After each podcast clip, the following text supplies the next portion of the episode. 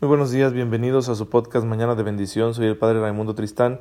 Les envío a todos un cordial saludo, un fuerte abrazo y a ustedes que tienen la amabilidad de escucharme cada mañana con esta reflexión de la palabra de Dios, de la doctrina de la Iglesia, que todo esto está pensado para nuestra salvación, es por nuestro bien y por eso el interés que Dios tiene de manifestarnos estas verdades a través de su Iglesia, de la comunidad de sus discípulos, para que cada persona tenga la oportunidad de encontrarse con Él y experimentar su misericordia y darle una nueva orientación a su vida que le permita entrar en el reino de los cielos. De eso se trata siempre. Y por eso pues eh, estamos insistiendo machaconamente en que todas las personas puedan escuchar el Evangelio, puedan escuchar hablar de Jesús, conocerlo, amarlo y servirlo. Pues bien, eh, nuevamente una disculpa porque el sábado no hubo podcast. Saben que me ocupé muy temprano y ya no me dio la vida para detenerme unos minutos a grabar. Es que de pronto el trabajo nos satura, hay muchas actividades y bueno, resulta complicado encontrar un espacio para un apostolado como este. Pero bendito sea Dios, hoy lunes 20 de agosto sí estamos con ustedes y ahí les va a estar llegando el podcast, creo que más temprano que de costumbre porque ahorita me dispongo a, salir a, un lugar apartado donde tendremos los ejercicios espirituales con los seminaristas que se encuentran estudiando en su etapa teológica. Así que de nuevo estaré fuera una semana, pero el plan es sí continuar con el podcast, porque a donde voy hay capacidad para poder grabar y compartir aunque podría suceder algún inconveniente. Así que yo los prevengo. Mi intención es que si haya podcast esta semana, espero que no suceda nada. Si sucede algo, no se preocupen. Con el favor de Dios estaré bien, en un lugar muy bonito, en un ambiente de oración, pero no se pudo subir. Bien. Vamos a continuar con nuestra catequesis acerca de el sacramento de la reconciliación y penitencia. Y hemos hablado de los frutos, o comenzamos a hablar de los frutos y mencionábamos el fruto de la paz hay otro fruto que, como todo don que Dios nos da, es al mismo tiempo una tarea.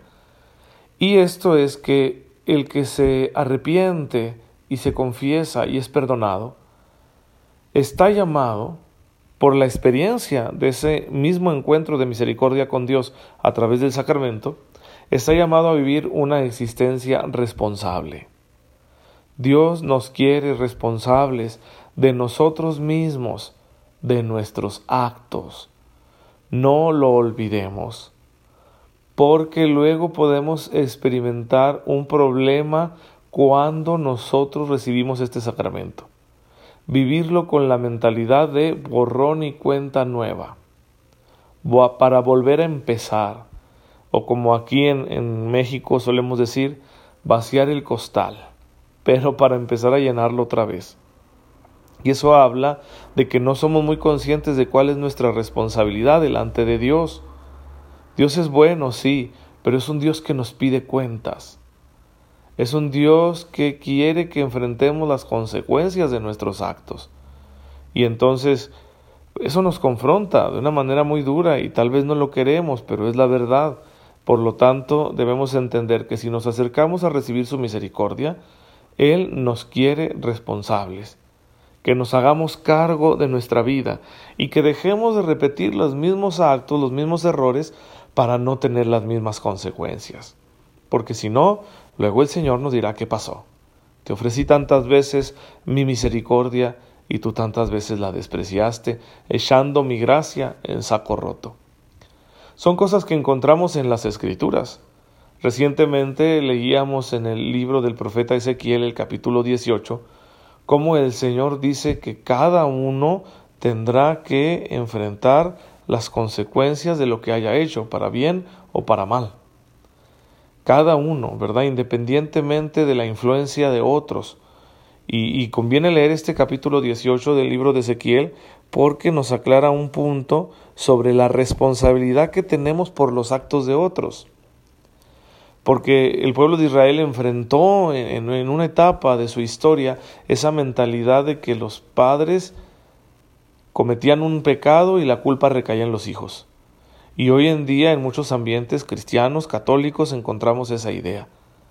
Si bien es cierto que las malas acciones de nuestros padres tienen consecuencias, consecuencias que van más allá de sí mismos y pueden recaer en los hijos, pero no la culpa. Y no todo lo malo que le sucede a un hijo es porque es un castigo de Dios por los pecados de sus padres. De hecho, creo que eso realmente no es posible. Bien, pues entonces nosotros debemos entender claramente qué significa la responsabilidad de mí mismo ante el Dios que me pide cuentas todos los días. Decir, si yo cometo un pecado, es mi responsabilidad. Y por supuesto, en el Nuevo Testamento encontramos también esta llamada, aunque de una manera mucho más positiva. Si leemos, por ejemplo, en el capítulo cuarto de la carta a los Efesios, el versículo 13, donde se dice que debemos alcanzar la madurez de Cristo. Y el concepto de madurez está ligado al de responsabilidad. Una persona madura es aquella que se hace responsable de sí misma y que incluso tiene la capacidad de hacerse responsable de otros, como un buen padre de familia, ¿no? Cuida de sí mismo y cuida parte de los hijos que Dios le da. Entonces, esta madurez, imagínensela en Cristo, que es el hombre perfecto, y es lo que la palabra de Dios nos pide, que aspiremos a esa perfección de Cristo, a su madurez al grado de responsabilidad que Jesucristo ejerció en su vida terrena como hombre. A ese grado nosotros debemos estar aspirando. Tratar de imitar y de practicar la responsabilidad que Cristo vivió en su misión terrena. Y esto incluye muchas cosas, porque la vida de Cristo fue mayormente una vida oculta, de crecimiento anónimo en la sencillez del hogar, como todo ser humano, aprendiendo a ser persona, aprendiendo a amar. Y luego podríamos decir, según la tradición, que fueron tres años de ministerio público, tres años de anunciar el reino, tres años de evangelizar, tres años, vamos a decirlo así, de dedicarse formalmente a la religión. Entonces tú y yo no podemos pretender llevar una vida religiosa, una vida apostólica, si no tenemos primero la madurez que nos da la vida ordinaria, la vida cotidiana, la vida del hogar. Entonces, maduremos, tenemos que pedirle al Señor esta gracia en las cosas sencillas, en lo de cada día, ahí con tu familia, en el trabajo, en la reflexión que haces de ti mismo, hay que pensar y repensar nuestra vida, todo lo que nos sucede, especialmente para darle una perspectiva sobrenatural y, decir, bueno, ¿qué me quiere enseñar el Señor en estas cosas que me están pasando? Y así, que ciertamente en este proceso cometeremos errores, pecaremos, cuando nos acerquemos al sacramento de la, de la reconciliación para experimentar el perdón de Dios, que es infinito, al mismo tiempo estaremos experimentando, recibiendo un impulso para nuestro crecimiento, para nuestra madurez humana y espiritual, para que nuestra vida interior madure de manera que cada día seamos más parecidos a Jesucristo en nuestra manera de pensar, en nuestra manera de actuar, en nuestra manera de amar. Bueno, es una tarea que nos puede parecer abrumadora, ¿no? Porque nos queda grande. Pero aquí viene la otra gran verdad de la que hemos hablado muchísimo en este podcast. La gracia de Dios siempre nos acompaña. El que nos pide madurar es porque nos da la gracia para hacerlo. Hay que cultivar esa gracia, como en la oración y también en la acción en la oración porque es Dios quien actúa en nuestro interior y nos transforma cuando nosotros lo dejamos actuar en, el ámbito de nuestra libertad interior. Y acción porque Él quiere que crezcamos de manera natural.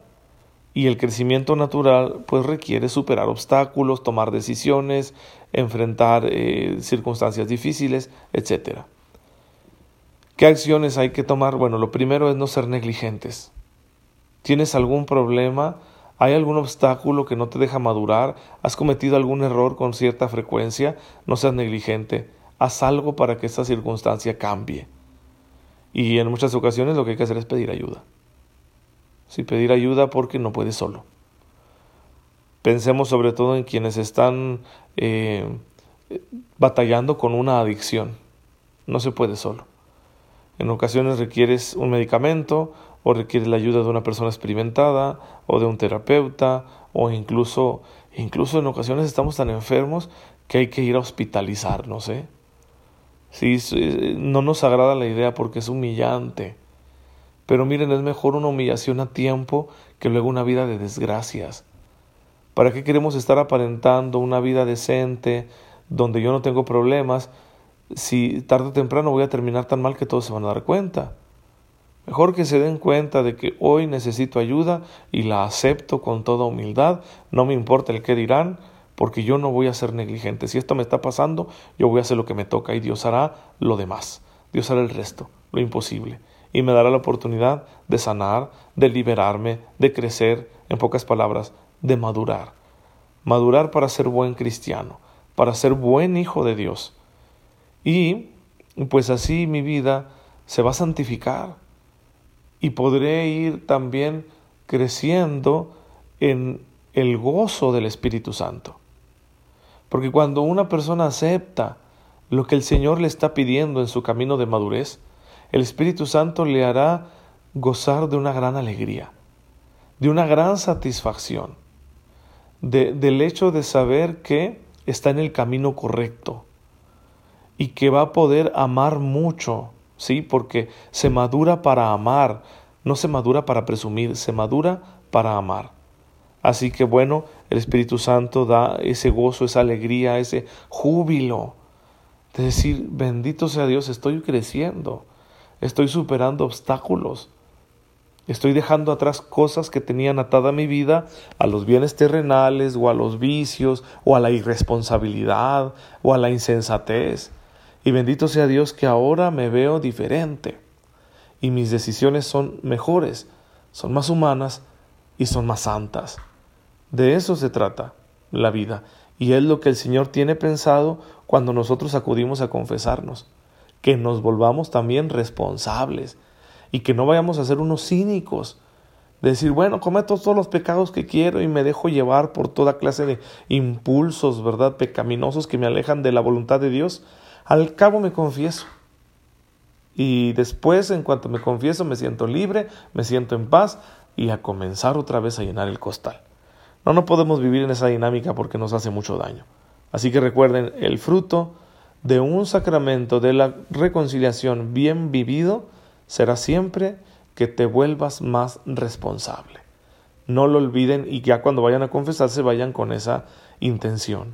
Vengo a hacerme responsable de lo que he hecho, pidiéndole primero a Dios que me perdone y luego su gracia para no volverlo a hacer y para tomar otros caminos donde yo pueda realizar acciones que le agraden al Señor y que a mí me ayuden a seguir creciendo.